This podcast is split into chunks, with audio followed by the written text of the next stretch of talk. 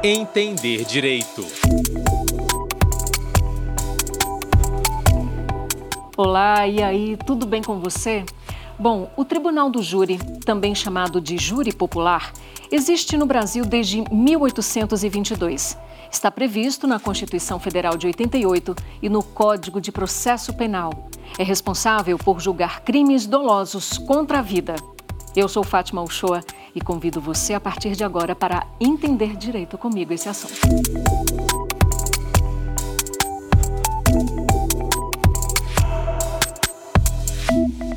Bom, já estamos com os nossos dois convidados de hoje. Nós vamos conversar com Maiara Tachi. Ela é defensora pública aqui do Distrito Federal, mestre em Direito Penal pela Universidade de Brasília e professora de Processo Penal. Maiara Tachi, muitíssimo obrigada pela participação desde já aqui no Entender Direito de hoje. Eu queria agradecer muito o convite também. Para mim é sempre um grande prazer falar sobre o Tribunal do Júri, que é a área que eu sou titular já há quase 10 anos. E é um prazer ainda maior de poder falar aqui ao lado do meu colega e grande amigo Rodrigo Falks. Com certeza teremos uma brilhante aula, não é isso, professor Rodrigo Falks? Ele é pós-doutor em Direito, professor de Processo Penal e advogado habilitado perante o Tribunal Penal Internacional. Professor Rodrigo, muitíssimo obrigada também por aceitar o nosso convite. Olá, Fátima. Olá a todos os que estão nos acompanhando aqui. Aproveito para também cumprimentar a minha amiga professora Mayara Tachi, nós que somos é, professores de uma pós-graduação em Tribunal do Júri,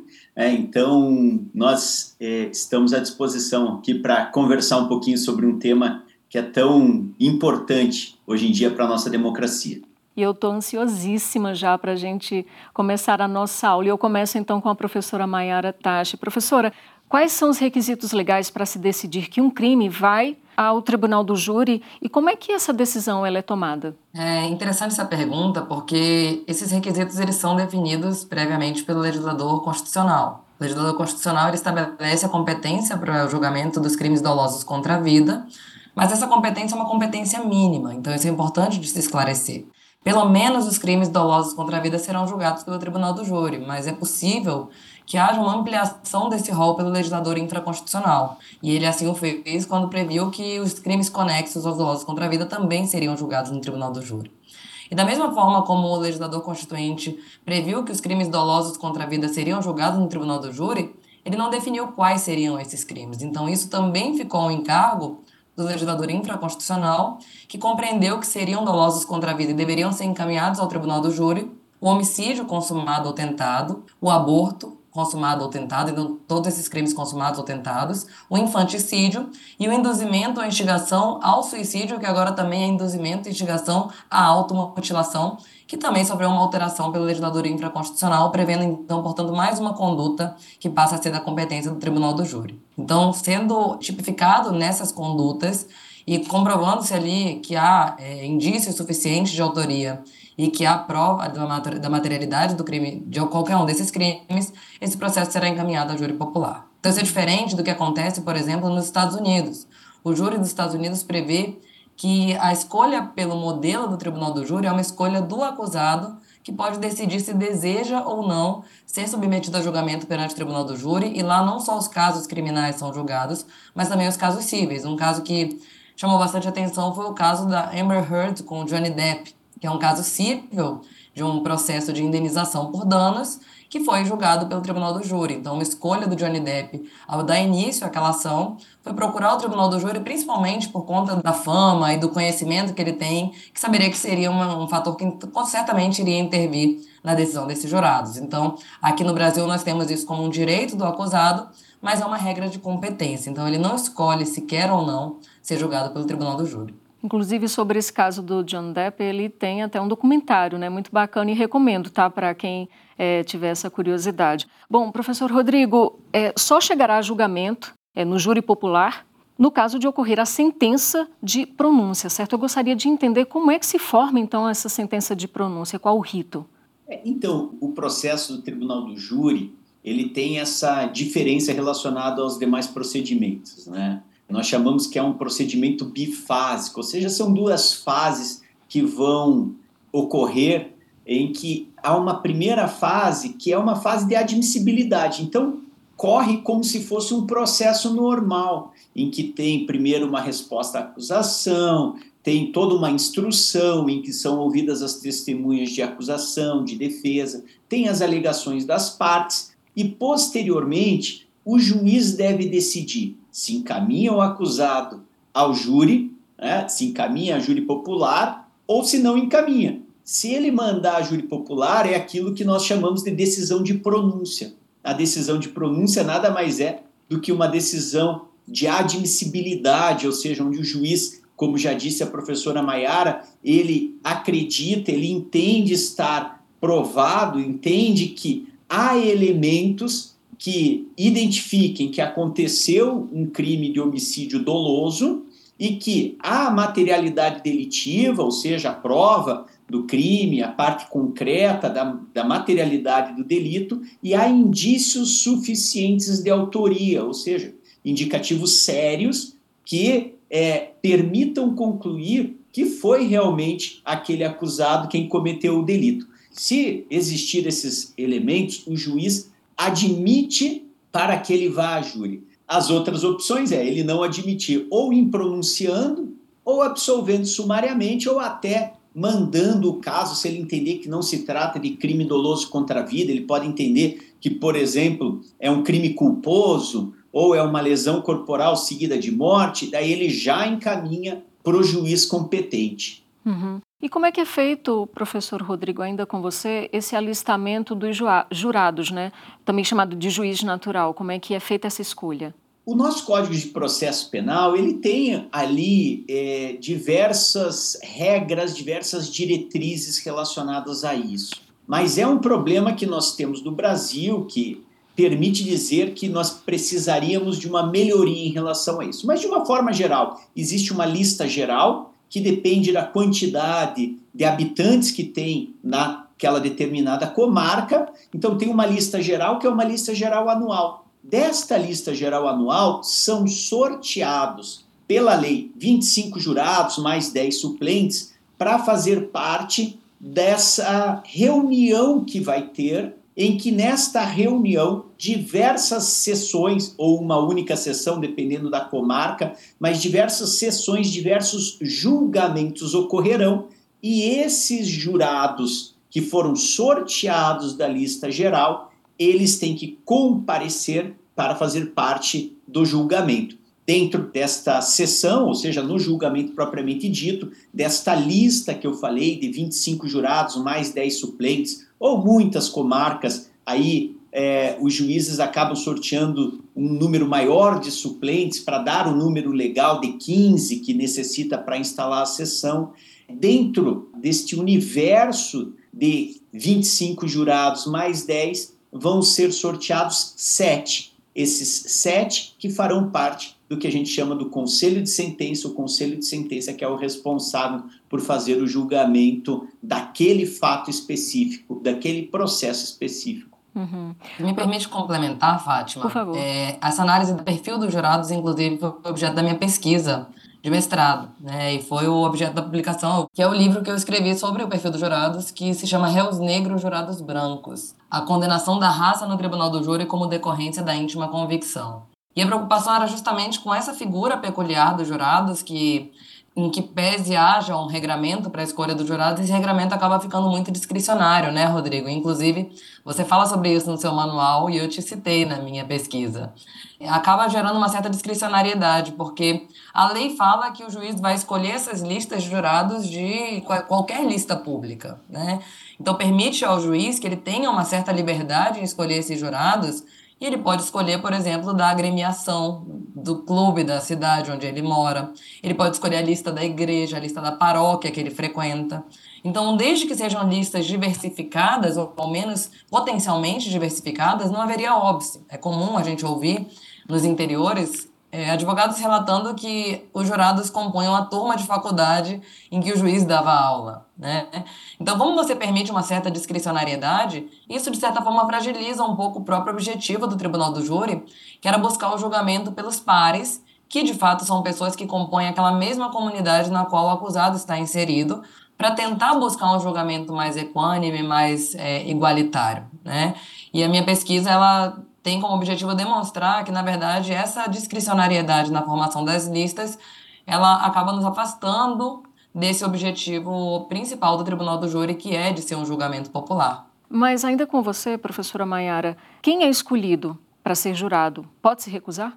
É, existem as recusas, é, as escusas, na verdade, que podem ser apresentadas pelos jurados. O, o júri ele é um munus legal, então ele é um dever obrigatório de todo cidadão. Então, sendo sorteado, você em tese não pode se recusar, a não ser que haja ali uma questão ética, pessoal, que impeça você, ou por conta religiosa, que impeça você de poder exercer essa função e aí devidamente justificada será substituída por uma outra atribuição, uma outra função pública, então ninguém pode se recusar e simplesmente ficar isento.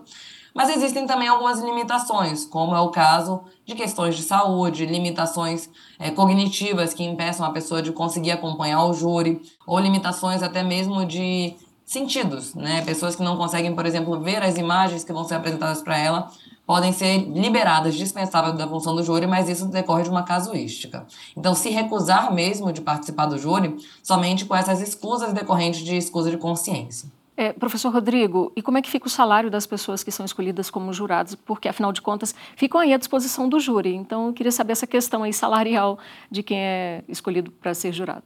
Veja, isso é uma situação que é um tanto quanto delicada e acaba, de alguma forma, se correlacionando com o que a professora Maiara falou. Até sabendo que não há uma compensação financeira para aqueles que participam, que ficam à disposição naquela determinada reunião, que podem ser vários dias, por exemplo, nas capitais, de uma forma geral, muitas pessoas é, não aparecem, fogem da, da participação do júri popular. E justamente por isso, porque como é que, por exemplo, um profissional liberal vai ficar à disposição durante 5, 6, 7, 10 dias Exatamente. sem poder exercer seu ofício, sem ter uma compensação financeira. Mas, para aqueles que são assalariados, eles não podem ter qualquer desconto no seu olerite, no seu salário, não pode ter qualquer desconto. E por isso que muitas vezes juízes dão preferência para chamar funcionários públicos e chamar pessoas que têm carteira assinada, que não sofrerão tanto este impacto financeiro da participação. Mas óbvio que isso tem um problema secundário e o problema que a professora Maiara fala é até algo maior, porque a, a, acabamos retirando da participação popular uma grande parte da comunidade. É, você não tem um reflexo efetivo daquela sociedade. Então, é importante que isso seja uma das coisas a ser discutidas, porque em diversos estados norte-americanos, por exemplo, eles têm uma compensação financeira para participar do julgamento. Agora, professora Maiara, é, quais são as obrigações, afinal de contas, dos jurados? Bom, o jurado ele deve comparecer à, à sessão de julgamento quando convocado e ele precisa estar presente, caso contrário, ele sofrerá uma multa, né? Uma multa que é até bastante elevada. Então, além de ele não receber uma remuneração por estar presente, por participar do conselho de sentença, ele ainda pode ser multado caso não compareça de forma injustificada e ele tem a obrigação de permanecer incomunicável durante todo o julgamento. Então, durante o julgamento, ele não poderá se comunicar nem com o mundo externo, então os celulares dos jurados, eles são retirados momentaneamente, né? E aí qualquer contato de urgência é feito por intermédio oficial do oficial de justiça. E ele vai ter também a proibição de conversar com os demais jurados sobre os fatos que estão dispostos sobre julgamento. Isso é uma diferença do nosso sistema de julgamento para o sistema estadunidense, por exemplo. Lá, eles têm necessariamente que debater sobre os fatos. Aqui é vedado que eles se comuniquem a respeito dos fatos. Então, cada jurado julga de forma é, individual. E eles não podem também fazer qualquer tipo de manifestação durante todo o julgamento, em sentido de concordância ou discordância em relação aos demais devem se posicionar caso conheçam algum dos envolvidos, porque há, a possibilidade de declaração de suspeição ou de impedimento do jurado.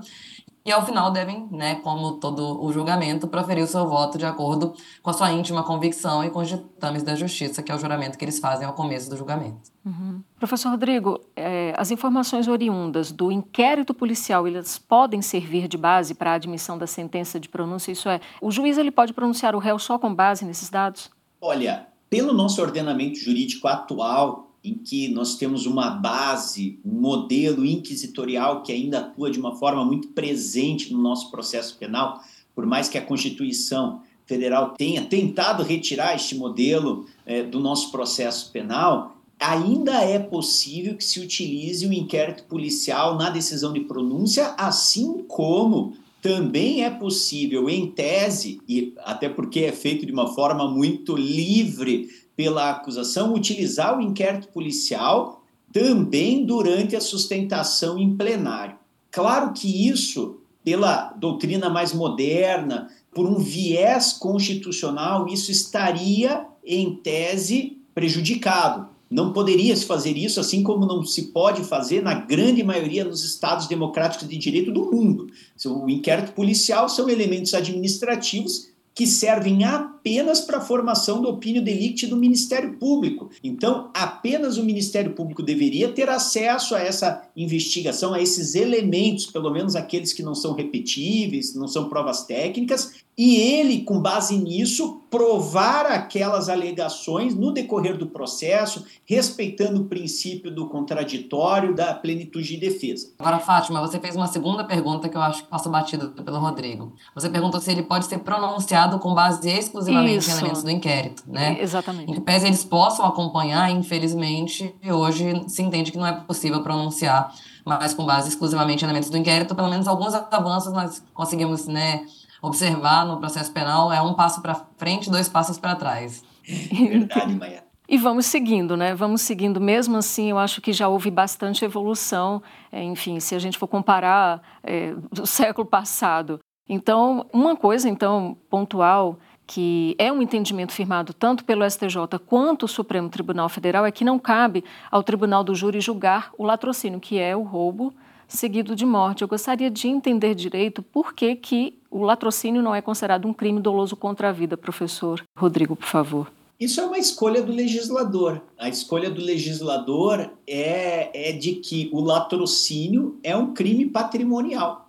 Claro, isso tem todo um fundamento, um fundamento, se nós formos pelo lado da criminologia, que demonstra que na verdade, na verdade, o que mais se protege no Brasil é mesmo o patrimônio, são, é, é, são valores relacionados ao modelo escolhido, ao modelo capitalista escolhido. Então, é, isso teria uma, uma maior esfera de proteção, uma maior reprovabilidade, porque o crime é apenado de forma mais grave, mas se nós pegarmos de uma forma geral, os crimes cometidos por aquelas pessoas né, que são mais vulneráveis, que são principalmente os crimes patrimoniais, são punidos com uma maior gravidade do que os crimes cometidos por pessoas que têm uma classe social maior. E eu só queria fazer um parênteses, Fátima, em relação ao que você falou dos avanços. É muito interessante notar que esses avanços, e que realmente ultimamente temos sentido diversos avanços na esfera do processo penal,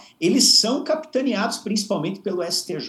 Né? Hum. Então, é, os ministros das turmas criminais, eles realmente eles estão na vanguarda desta análise e por isso que nós estamos como defesa, defensoria, como advogados, como pessoas que estão interessados em ter um processo democrático, nós temos sim uma esperança, porque essa mudança está sendo capitaneada, está sendo mostrado pelo, pelo Superior Tribunal de Justiça muito mais do que é, as demais cortes. Professora Maiara, e o juiz ele pode interferir no veredicto do júri? Não, a Constituição prevê que o, o, veredicto do júri é soberano. Né? Um dos fundamentos do Tribunal do Júri é a soberania dos veredictos. E, a rigor, nenhum magistrado deve poder interferir nessa decisão dos jurados. Então, no caso de haver uma anulação de julgamento, haver alguma questão de mérito levantada por qualquer das partes, o tribunal ele não pode adentrar no mérito e decidir substituindo a decisão dos jurados. O que ele pode fazer, no máximo, é encaminhar o processo para novo julgamento, anulando o julgamento anterior.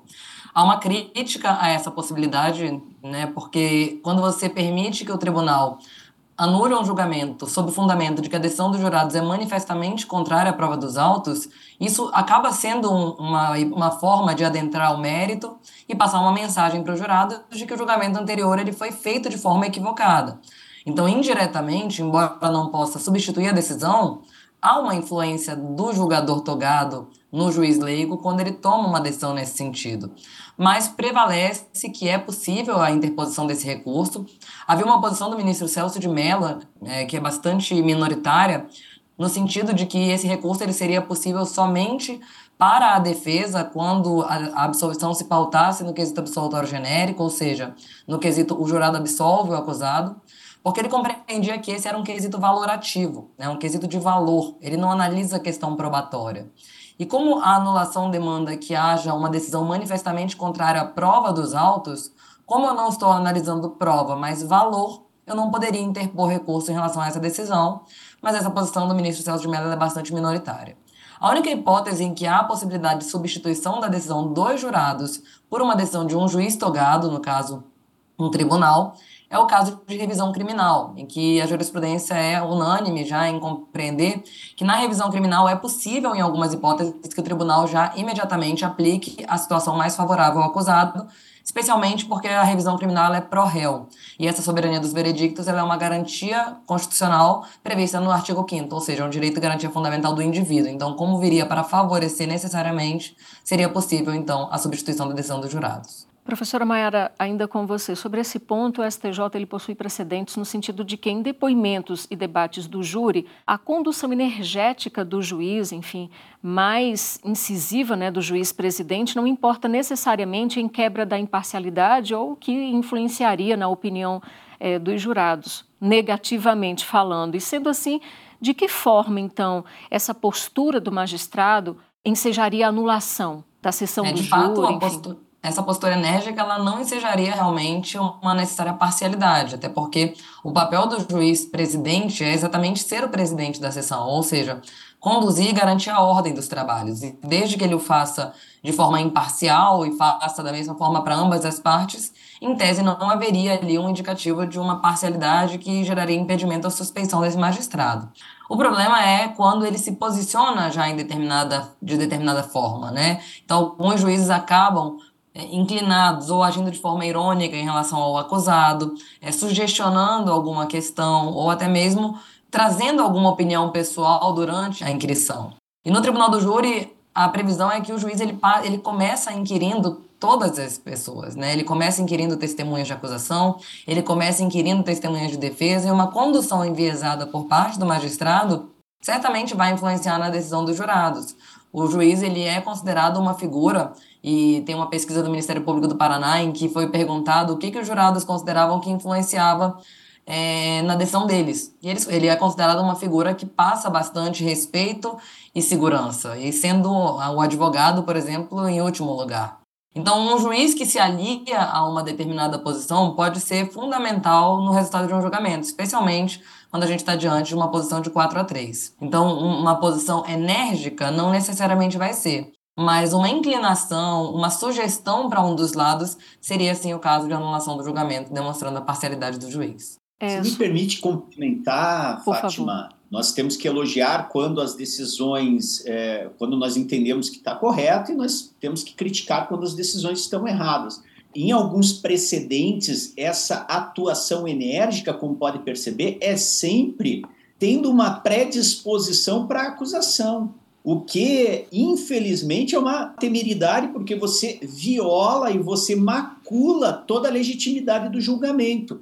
Se nós precisamos ter um julgamento justo, que é um julgamento imparcial, o juiz, de nenhuma forma, nem por intermédio de expressões faciais, porque obviamente que os jurados estão olhando para ele, ele pode demonstrar que está a favor de um lado ou para o outro. Então, essa atitude enérgica, quando é uma atitude enérgica sempre para tolher a defesa, obviamente que está demonstrando uma predisposição para a acusação que é de todo incompatível. Né? Então, se vai ter uma atitude enérgica, ela tem que ser para os dois lados, ela não pode ser apenas para um, sempre para tentar, é, de alguma forma, é, ser severo ou no interrogatório do acusado ou com as testemunhas de acusação, que isso transmite, mesmo que de uma forma inconsciente aos jurados, que o juiz tem um lado. E isso que não pode acontecer. É a mesma coisa a situação que nós temos com a disposição física em plenário. É um absurdo que nós estamos em 2023 indo para 2024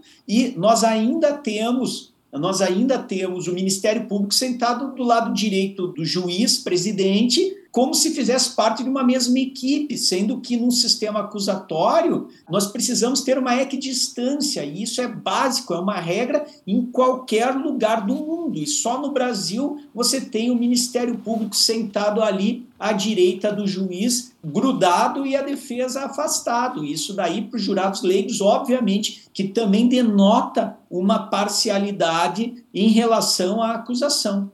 Uhum. É, Geralmente a gente percebe aí que há uma comoção pública muito forte diante de determinados crimes, especialmente aqueles que são é, amplamente repercutidos pela mídia. E há uma torcida, digamos assim, para que esse julgamento vá ao júri popular. Professora Maiara, como é que você avalia o papel exercido é, pelos meios de comunicação, né, pela influência midiática aí na divulgação desses casos? É muito complicado, né? E o, Rodrigo pode até falar, porque ele atuou em um caso de grande repercussão midiática. Eu atuei em alguns casos já de repercussão grande aqui no Distrito Federal. E eu costumo falar, inclusive hoje me foi perguntado isso numa turma da UNB, como é que eu lidava exatamente com essa situação.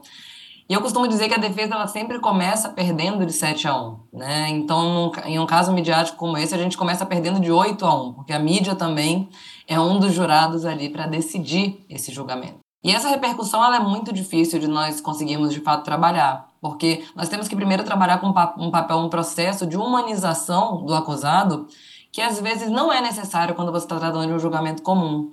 O jurado ele chega para poder julgar o par e ele não tem conhecimento dos fatos, não tem conhecimento da vítima, não tem conhecimento do acusado. Quando você chega num procedimento midiático, que já houve uma grande exposição, você tem que conseguir comprovar que aquela pessoa que está sob julgamento não é a pessoa que foi exposta pela mídia. E isso é um papel muito complexo. Porque, embora nós saibamos que o ideal seria que as pessoas julgassem os fatos, nós sabemos que isso não acontece na grande maioria das, das hipóteses.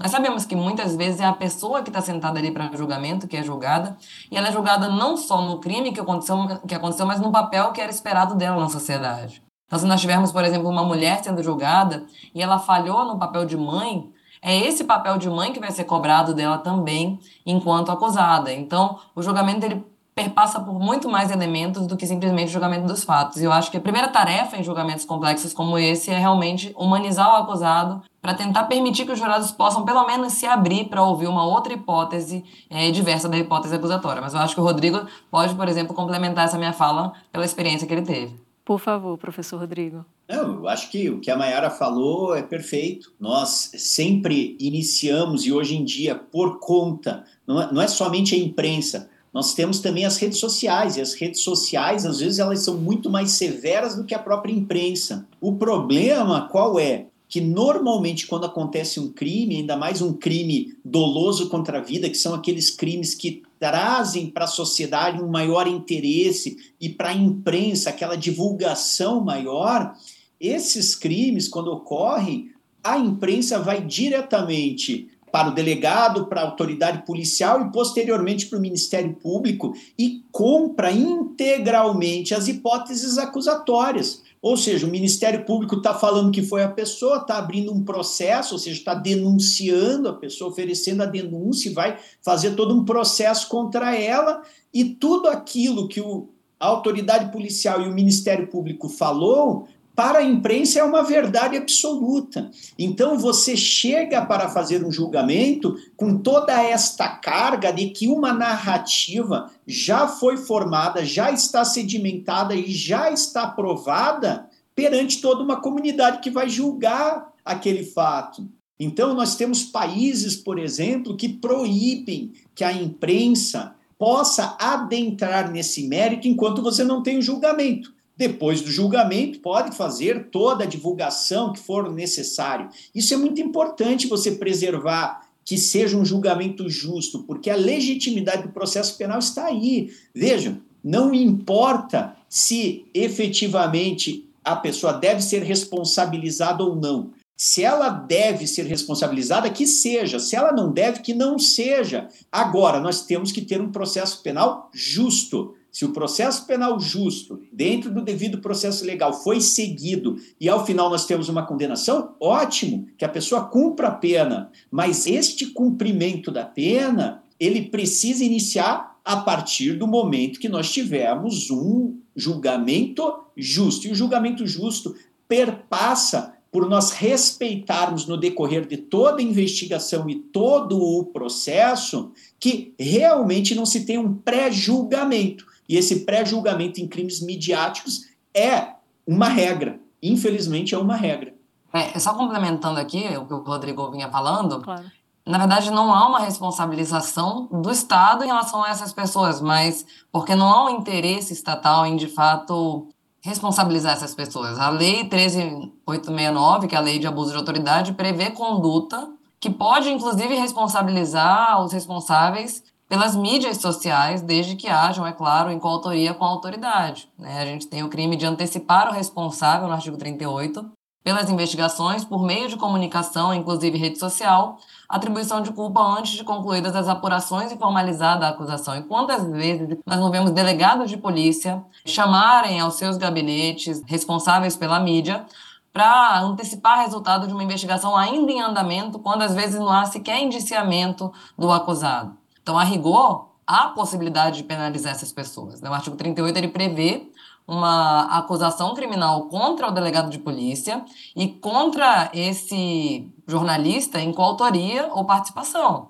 É, Admite-se que eles possam participar em conjunto com a autoridade que praticou o crime, mas a verdade é que não há um interesse do Estado em punir essas condutas. Né? Há um, uma, um momento de um exacerbado punitivismo em que a responsabilidade pelo que é divulgado não é, é apurada.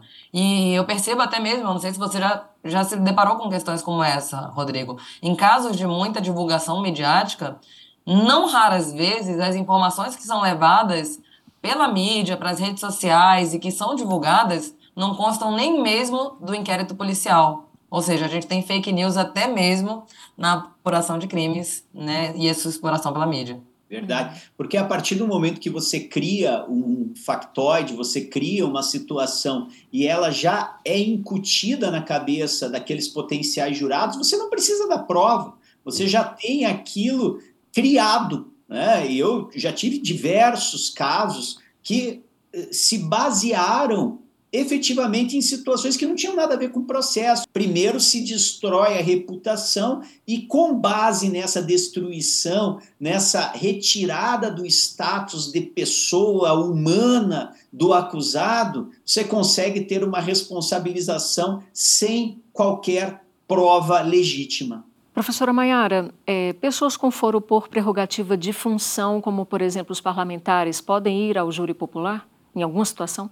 Isso é bastante relativo porque depende de onde está previsto esse foro por prerrogativa de função. Né? O foro por prerrogativa de função, ele predominantemente vai estar previsto na Constituição Federal. E hoje o Supremo Tribunal Federal tem avançado cada vez mais na compreensão de que eu só posso ter foro por prerrogativa de função ou na Constituição Estadual ou na Lei Orgânica do Distrito Federal quando houver uma situação de simetria. Então, haviam diversas é, previsões constitucionais nas constituições estaduais e na lei orgânica do DF, prevendo foro por prerrogativa de função para outras autoridades que não aquelas que estão previstas na Constituição e que não tem qualquer simetria. Então, havia foro para defensores públicos, havia foro para delegados de polícia, e não há nenhuma previsão equivalente na Constituição Federal o STF tem compreendido que não há essa possibilidade de se estabelecer esse foro por prerrogativa de função para além das hipóteses de simetria, como seria o caso, por exemplo, de trazermos um vereador numa lei orgânica municipal, aliás, numa Constituição estadual. E para esses foros que não estão previstos na Constituição Federal, é possível sim que haja a submissão ao Tribunal do Júri. Porém, para aqueles atores que estão com foro por prerrogativa de função, a súmula vinculante 45 ela estipula que o foro por prerrogativa de função previsto na Constituição Federal ele vai prevalecer em relação ao Tribunal do Júri por se tratar de uma instância mais graduada. Mas é importante que a gente faça uma ressalva, tá? O Supremo Tribunal Federal, na ação penal 937, estabeleceu uma questão de ordem limitando o foro por prerrogativa de função para aquelas hipóteses em que haja uma correlação com a função. Né? Então, havendo uma correlação com a função e tendo sido praticado o crime no exercício do cargo, haveria então a incidência do foro por prerrogativa de função. Nesse caso, portanto, para os crimes comuns praticados pela autoridade com foro por prerrogativa de função, ele seria julgado na justiça criminal comum, portanto, podendo ser submetido ao tribunal do júri. Mas há ainda uma outra, uma segunda ressalva, que decorre de um posicionamento do próprio Superior Tribunal de Justiça. O STJ compreende que o foro por prerrogativa de função apenas para crimes decorrentes da, da função, nesse contexto compreendido pelo Supremo, Tribunal Federal na questão de ordem que eu acabei de mencionar, somente se aplicaria para os cargos eletivos, né? E que não haveria, na verdade, uma manifestação do Supremo Tribunal Federal em relação a cargos efetivos. Portanto, cargos de magistrados, desembargadores, membros do Ministério Público não incidiriam nessa restrição trazida pelo Supremo Tribunal Federal. Portanto, em precedente relacionado a um caso de um desembargador de justiça que havia praticado um crime de violência doméstica e familiar contra a mulher, o STJ entendeu que predominaria o foro por prerrogativa de função, porque não se aplicaria a questão de ordem do Supremo, já que aqui a regra para esses cargos seria a questão hierárquica. Você trazer um desembargador para ser julgado por um juiz de primeira instância poderia quebrar a imparcialidade, portanto, eles mantiveram o foro por prerrogativa de função, não só nessa hipótese do desembargador, mas em uma hipótese também em que havia o julgamento de um promotor de justiça que atuava perante os tribunais. Portanto, para esses réus, o entendimento do STJ seria de que eles seriam julgados, portanto, perante o foro por prerrogativa de função e não no tribunal do júri. Mas a questão ainda é um pouco nebulosa, eu confesso, e o STJ, inclusive, é claro ao dizer que aguardam a manifestação do Supremo Tribunal Federal para saber se essa compreensão lá da questão de ordem também vai se aplicar para esses outros cargos. Professor Rodrigo, a gente costuma muito observar no cenário americano que o réu que vai a júri popular, ele está com trajes de presídio, algemados e tudo mais. Aqui no Brasil, isso é uma obrigação? São situações interessantes e que, inclusive, já foram discutidas na Corte Interamericana de Direitos Humanos. O acusado tem o direito de se apresentar sem roupas relacionadas à, à penitenciária, ou seja, de roupas civis. E tem o direito de se apresentar sem simbologias que denotem uma periculosidade, como é o caso do uniforme e também das algemas, inclusive é, as algemas de, de tornozelo. Então, é pacífico e é até um tanto quanto óbvio entender que quando os quando o acusado vai ser julgado perante o júri popular, em que são pessoas leigas que vão decidir, pessoas que não estão acostumadas e que são pessoas que vão ter um impacto em relação ao próprio uniforme, às vestes que o acusado está, está trajando, obviamente que deve ser dado ao acusado esse direito de poder vestir de forma adequada como a defesa decidir, como ele decidir, bem como não utilizar essas simbologias que eu disse. Por último, eu falo que isso significa que é um direito, não significa que é uma obrigação.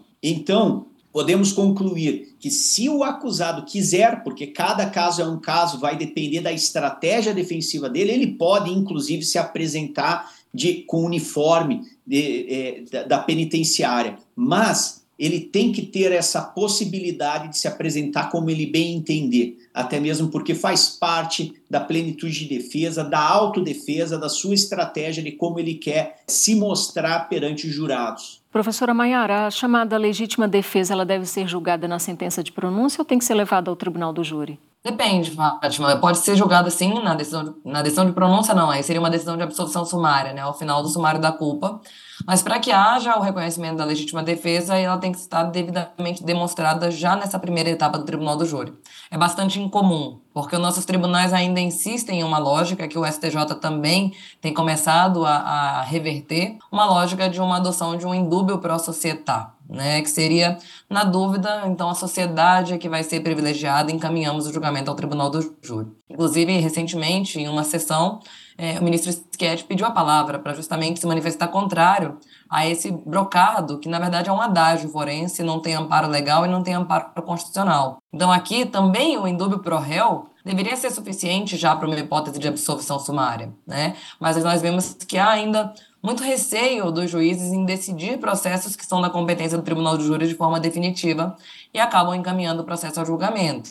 E aí, novamente, essa questão pode ser submetida ao jurado, sim, e aí lá ser reconhecida a absolvição no quesito absolutório genérico. Professor Rodrigo, uma questão, ou uma das questões que gera bastante polêmica aí, diz respeito ao exame de corpo de delito. Realmente, esse procedimento ele é necessário para que haja a pronúncia do acusado? Veja, Fátima, na grande maioria dos crimes de homicídio, até mesmo porque é um crime que deixa vestígio, nós temos normalmente, principalmente no homicídio consumado, um corpo, então você tem o um exame de corpo de delito, que faz parte para a comprovação da materialidade do crime. E a materialidade é um requisito da decisão de pronúncia. Então, acusado somente é submetido a júri se houver a comprovação da materialidade. E aqui é muito importante, porque ainda tem uma discussão sobre se a materialidade precisa estar comprovada ou se meramente a dúvida da materialidade pode encaminhar a júri. E aqui eu digo, não há dúvidas em relação ao artigo 413, que é o artigo que fala sobre a decisão de pronúncia. A decisão de pronúncia você precisa ter a comprovação inequívoca da materialidade.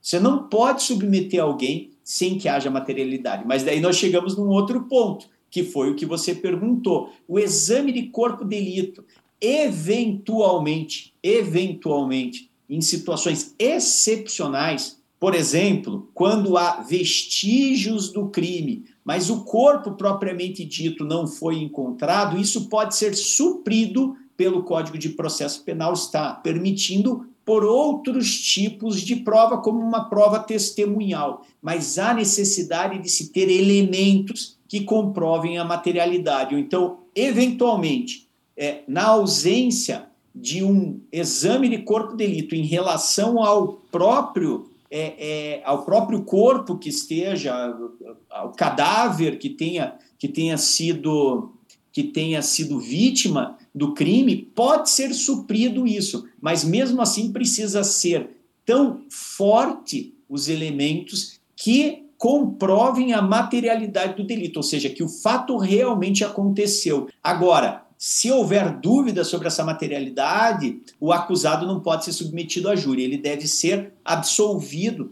Na minha opinião, ele deve ser absolvido.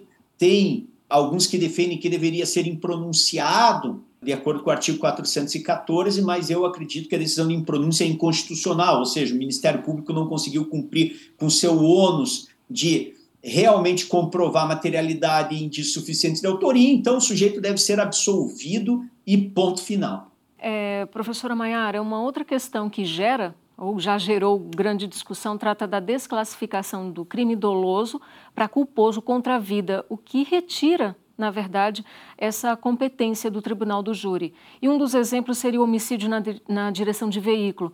E a quem cabe decidir sobre o dolo eventual ou a desclassificação para culposo? Seria o próprio júri ou o tribunal de origem? Bom, existem dois momentos que esse elemento culpa pode ser, podem ser apreciados. O primeiro é ao final de uma decisão ali no sumário da culpa, quando nem se encaminhou ainda o processo para o tribunal do júri.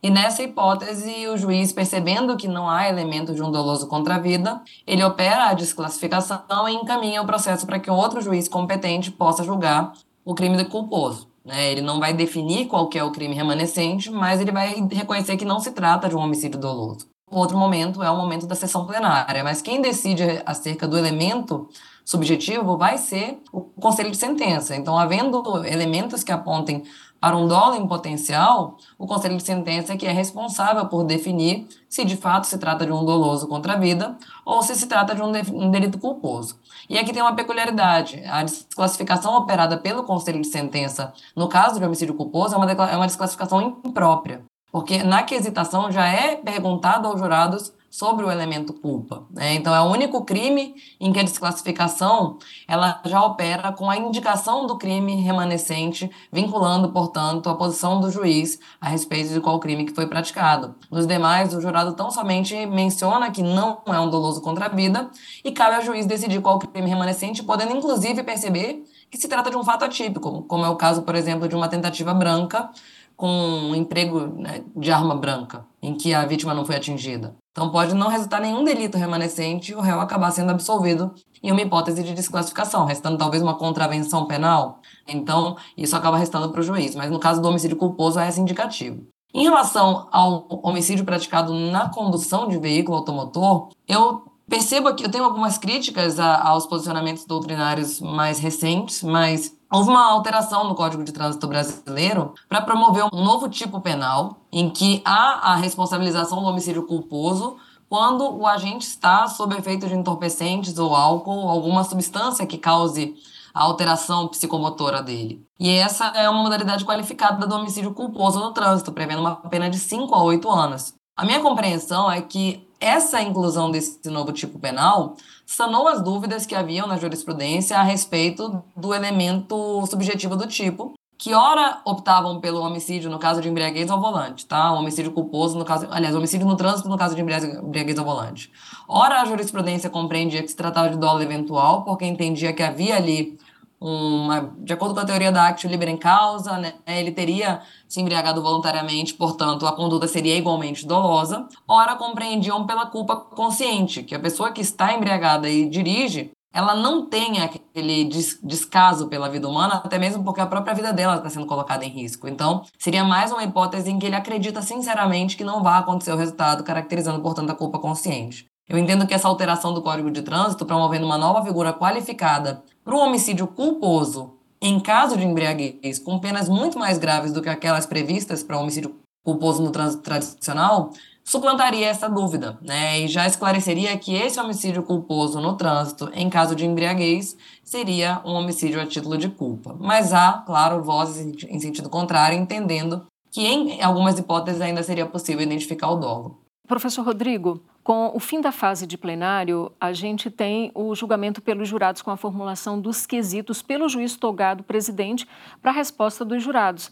É, você poderia falar um pouco aí sobre essa fase da chamada quesitação? Então, Fátima, a quesitação nada mais é do que a forma que nós temos de extração da decisão dos jurados. Então, como que os jurados decidem no Brasil? Como a professora Maiara já disse, se nos Estados Unidos nós temos a deliberação em que eles têm que decidir de maneira consensual, unânime, no Brasil, não. A decisão é por maioria de votos. E essa extração por intermédio de quesitos, que nada mais são do que perguntas para aqueles que não sabem, que vão seguir uma certa ordem, que está lá no artigo 483 e 484 do Código de Processo Penal. Então, se pergunta, por exemplo, sobre a materialidade, sobre a autoria, se deve ser absolvida, causa de diminuição, causas de aumento, qualificadoras, tudo isso vai ser perguntado. É, lá no código vai trazer mais ou menos como que é. Então, num caso assim, para a gente exemplificar, vai ser perguntado primeiro para os jurados. No dia tal, na rua tal, fulano de tal recebeu disparos de arma de fogo que foram a causa eficiente de sua morte. O jurado recebe uma cédula sim, uma cédula escrito não. Ele tem que deixar na mãozinha dele, dobradinha, sem ninguém ver. E daí passa uma urna em que o jurado precisa depositar o seu voto, se é sim ou se é não, se ocorreu uma morte ou se não ocorreu uma morte, neste exemplo que eu, que eu dei da primeira pergunta. Depois, se recolhe também os votos de descarte, o que sobrou na mão, para não saber o que cada um votou, porque é um voto secreto. E daí o juiz conta um sim, um não, dois sim, três sim, quatro sim, até chegar no quarto voto igual, porque se for unânime então saberíamos como cada um votou, e, portanto, por maioria de votos, nós temos uma decisão nos quesitos. A segunda pergunta é sobre autoria, então é perguntado: foi o fulano de tal, foi o acusado quem efetuou os disparos? Sim ou não? Se a tese for de negativa de autoria, a defesa vai falar: votem não. Se for outra tese, legítima defesa, ali vai ser, a própria defesa vai concordar com sim. É isso que é votado. Né? A terceira pergunta é, é, o que a gente chama, que sempre tem algumas discussões sobre a soberania dos vereditos, sobre anulação, é perguntado: o jurado absolve o acusado? É um quesito que engloba todas as teses defensivas absolutórias. Então, essa pergunta, o jurado absolve o acusado? Se o jurado quiser absolver, vai depositar a cédula sim. Se quiser condenar, vai depositar a cédula não. E daí vai ser feita a contagem. Então, esta fase de quisitação nada mais é do que a forma que nós temos de saber como os jurados votaram e termos uma decisão do tribunal do júri. Professora Maiara, eu gostaria que você falasse um pouco sobre a execução provisória da pena após o veredito do júri. Deve ser aplicado o entendimento do Supremo Tribunal Federal de que só é cabível a prisão definitiva após o trânsito em julgado da condenação? Pois é, essa questão é bastante sensível. Né? O Supremo está decidindo especificamente sobre o, o Tribunal do Júri, mas nós já temos uma previsão legal que admite a execução provisória da pena no Tribunal do Júri, que para mim é uma completa reversão do objetivo constitucional. A lei prevê que, a, a, partir de penas acima de 15 anos, o juiz pode executar provisoriamente a pena após a condenação no júri. O que é curioso, Fátima, é que essa previsão legal ela surgiu semanas após a decisão do Supremo Tribunal Federal proibindo a execução provisória da pena após a condenação em segunda instância. Então, uma evidente burla à decisão do Supremo, que é, tentando dar algum tipo de possibilidade, já que é uma nova lei, então ela não, não está abrangida pela decisão do Supremo, já que ela é posterior à decisão, então tentando dar uma sobrevida a esse Instituto da Execução Provisória da Pena, mesmo após a formação de maioria pelo colegiado do Supremo. Então, hoje, nós podemos executar provisoriamente a pena desde que a pena seja igual ou superior a 15 anos após a condenação em plenário. Né? E temos ali é, um recurso extraordinário aguardando uma decisão definitiva, e a ideia é ampliar essa execução provisória da pena para todos os casos de condenação no tribunal do júri, admitindo-se que o réu que entrou solto durante todo o julgamento ele saia preso após uma condenação que não é nem em segundo grau, é em primeira instância. Eu gostaria então de ouvir a opinião de ambos em relação a esse posicionamento do Supremo Tribunal Federal, que ainda não há uma definição. Como é que o Judiciário então vem se posicionando? Os demais tribunais do país, o STJ, enfim, professora Maiara, começando por você. Atualmente, os tribunais eles mantêm a decisão das ADCs, né? Então, é, a vedação da execução provisória da pena após a condenação em segunda instância ela automaticamente abarcaria também as condenações do Tribunal do Júri, que é uma primeira instância. Né? Então, ainda caberia ao menos uma instância recursal de mérito. Porém, em relação ao, ao dispositivo legal que passou a prever essa execução provisória da pena após a condenação no plenário para apenas acima de 15 anos, continua plenamente vigente, porque não há declaração de inconstitucionalidade e, como tanto, há uma presunção de legitimidade das normas, e aí haveria necessidade de uma submissão também desse dispositivo legal ao controle concentrado do Supremo, e isso ainda não aconteceu, infelizmente. Mas eu acredito que esse recurso extraordinário, ele de certa forma sanará todas as dúvidas, porque ele abrangerá também essa hipótese, né? Então, se eu não puder para qualquer crime, eu não posso também para crimes cuja pena seja acima de 15 anos. Não é que a gente esteja e... vivenciando, professor Rodrigo, é uma insegurança jurídica. Ainda não há um posicionamento firmado, mas as decisões continuam, enfim, essa decisão do veredito do júri, ela é absoluta, assim, de certa forma, e há situações excepcionais em que pode ser anulada, né? Sim, mas é importante a gente entender, a partir do momento em que há um recurso por parte da defesa, há possibilidade efetiva que o júri possa ser anulado, que a pena possa ser diminuída. São muitos, inúmeros os júris que possuem nulidades sustentadas, arguidas é, na ata de julgamento, ou mesmo o processo que antecedeu eivado de nulidades, e isso precisa ser respeitado, revisto a competência, inclusive a possibilidade, o direito que o acusado possui de recorrer né? Então, é, o STJ, a meu ver, de maneira correta, as duas turmas do STJ vêm firmando, dizendo que afronta a execução imediata das penas do Tribunal do Júri, afronta o princípio constitucional da, da presunção de inocência. Então, o STJ tem vindo nesse sentido, mas nós dependendo dos tribunais estaduais e muitos juízes de primeiro grau por causa dessa discussão, vem aplicando esse entendimento que talvez vença né, essa posição que talvez seja vencedora no STF de aplicar imediatamente a pena. Então, há necessidade de se fazer uma discussão é, ponderada, mas uma discussão que respeite o nosso modelo democrático. Olha, adorei essa nossa aula com essas óticas tão distintas, doutrinárias, legislativas, jurisprudenciais. Isso amplia bastante o nosso conhecimento e eu só tenho a agradecer. Hoje nós conversamos no Entender Direito sobre Tribunal do Júri. Eu conversei com a professora de processo penal e defensora pública aqui do Distrito Federal, Maiara Tachi, a quem eu agradeço a participação. Professora, muitíssimo obrigada pela aula. Eu agradeço muito o convite. Eu acredito que esses debates enriquecem muito, especialmente porque frequentemente temos questões que são submetidas ao Superior Tribunal de Justiça para decisão sobre o Tribunal do Júri, e tem sido um tribunal que, de fato, tem capitaneado as principais mudanças no nosso é, sistema jurídico processual penal, e é importante que esse debate seja feito para que possamos evoluir em busca de um Estado e um sistema judicial mais democrático. Muito obrigada pelo convite. Nós que agradecemos, agradecemos também a participação do professor de processo penal e advogado Rodrigo Falks. Professor, muitíssimo obrigada por compartilhar com a gente o seu conhecimento.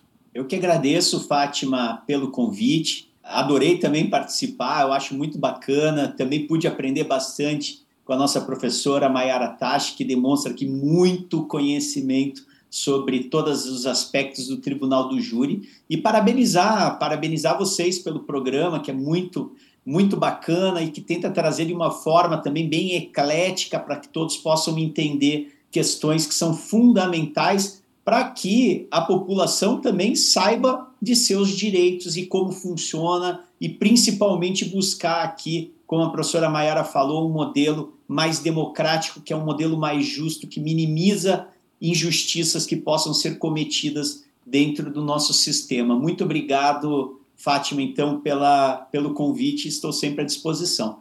Com certeza é nosso principal objetivo fazer todo mundo entender direito. Mais uma vez, muitíssimo obrigada pela participação de ambos. Bom, muito obrigada também por sua companhia aqui no nosso programa. Se você quiser conferir novamente esta e outras entrevistas, é fácil.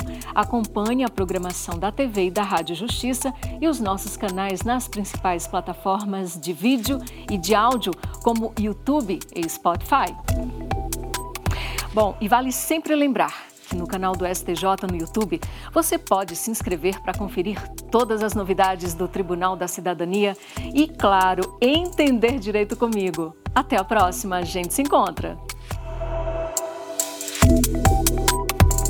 Entender direito.